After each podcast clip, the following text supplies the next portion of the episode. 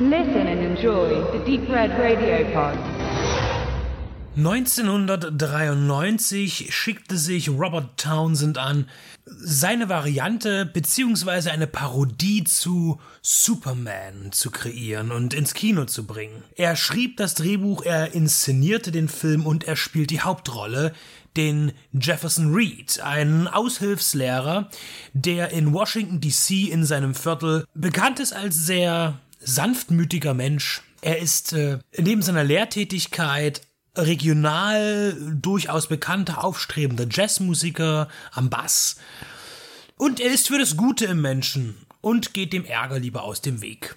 Das ist etwas, was seinem Vater immer ein bisschen stört, weil der ist so der Anführer einer kleinen Bürgerbewegung, die für Recht und Ordnung ist und auch gegen die Kriminalität im Viertel einsteht. Denn die, äh, die Ruhe ist bedroht durch die Gang der Golden Lords die mit Drogenhandel und äh, ja auch Gewalt den Wohnort unsauber werden lässt.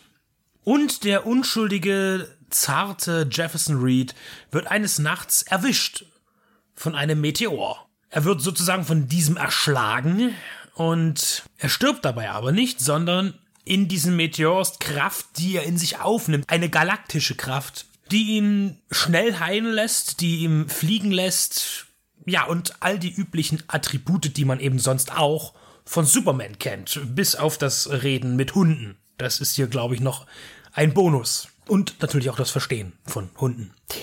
Und jetzt kommen wir zum üblichen Schema, das heißt, man lernt seine Kräfte kennen, die man dazu gewonnen hat, staunt über sie, versucht sie zu kontrollieren und letztlich für das Gute einzusetzen. Besonders was das Fliegen angeht, ist das sehr schwierig, denn Reed hat Höhenangst.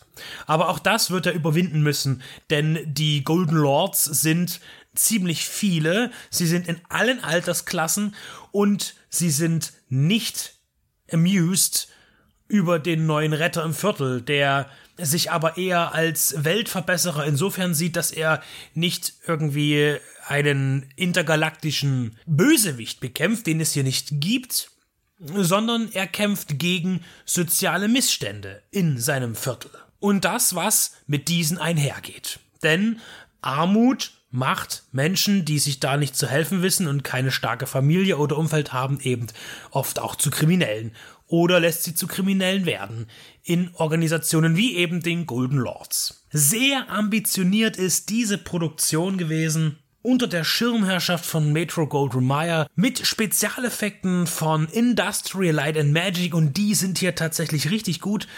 Man hat äh, große praktische Effekte mit dabei. Es ist ein Film, der eigentlich ausschließlich auch im Studio entstanden ist. Also dieses Viertel, in dem man da agiert, das wird dann auch teilweise ganz schön auseinandergenommen oder Autos fliegen umher. Das ist hervorragend gemacht. Man sieht aber nebenher auch noch recht frühe digitale Effekte, die durchaus bewundernswert sind für die Zeit. Zum Beispiel, wenn der äh, ein Stück, ein, ein Gesteinsbrocken des Meteors in Read hinein absorbiert wird. Und auch an anderer Stelle kann man nochmal doch sehr gut gelungene Computereffekte beobachten. Schematisch und auch visuell hält man sich tatsächlich sehr an Richard Donners Superman von 78. Äh, vor allen Dingen eben auch der Score, der ursprünglich ja in dem Superman-Film von John Williams komponiert ist, lässt sich auch wiedererkennen in dem von Meteor Man. In dem Fall geschrieben und komponiert von Cliff Idleman. Also man will gar, gar, gar nicht eine Verwechslung vermeiden, sondern man will, dass die Bezüge da sind. Interessant finde ich auch, dass der Film jetzt nicht in New York spielt oder in LA, in einem dieser großen Superhelden-Metropolen oder eben, wenn man jetzt fiktive nennt, wie Gotham City, die ja aber schon auch an New York angelehnt sind, äh, sondern es spielt in Washington DC, eine Stadt, die ja gerne mal so als sauber einem vielleicht vorkommt. Natürlich, wenn man jetzt mal von dem politischen äh, Sumpf absieht, ist es ja doch eine, eine Stadt, ja, der, der Bildung, ja, der Politik, der, der Demokratie und, und, und. Aber tatsächlich ist es auch so, dass auch in Washington DC schon seit jeher ein großes äh, Problem auch mit Gangkriminalität vorherrscht. Auch heute gibt es da noch Viertel, die mit solchen Problemen stark zu kämpfen haben. Und äh, sicherlich ist es hier ein Film, der auch sehr gerne ins Alberne ausbricht. Robert Townsend ist Komiker, Komödiant und ist aber hier natürlich auch bestrebt, soziale Dinge anzusprechen, die aber natürlich ein bisschen verloren gehen und auch sich teilweise widersprechen, denn wo zum einen die Gangkriminalität von ihm geahndet wird, ist sie an anderer Stelle wiederum willkommen, wenn sie gegen andere Kriminelle eingesetzt werden kann. Das ist ein bisschen, naja, zwiespältig. Man ließ sich den ganzen Spaß hier, der wirklich, und das muss man sagen, vom technischen Aspekt her wirklich wunderbar funktioniert. 30 Millionen Dollar kosten, das war für die Zeit schon eine richtig große Produktion. Leider hat das Ganze niemanden so richtig im Kino interessiert. Der Film floppte.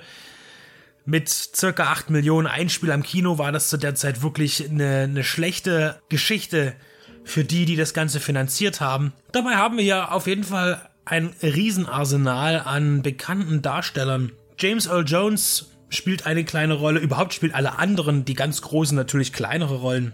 Sindbad spielt mit, Cypress Hill und Big Daddy Kane und auch Bill Cosby, der ja heute auch durch sein Verhalten, das aufgedeckt wurde, eher zu den kritischeren Charakteren gehörte. Damals noch ein absoluter Superstar in den frühen 90ern. Musikalisch bediente man sich zudem auch noch äh, vieler zeitgenössischer Popmusik. Unter anderem wird der Film eingeführt von einem Song von Michael Jackson. Also durchaus ausgerichtet äh, auf Erfolg, das Ganze. Aber wie das immer ist, Erfolg ist leider auch nicht immer kalkulierbar. Und somit blieb Townsends Werk eher auf der Strecke. Aktuell ist er in Deutschland auf Blu-ray erhältlich in die Geschäfte für uns gestellt von Just Bridge Entertainment. Im netten Pappschuber, das heißt optisch ansehnlich, Meteor Man, ein ganz eigener, aber denn doch sehr kopierter Superheldenfilm, professionell gefertigt und überaus kurzweilig.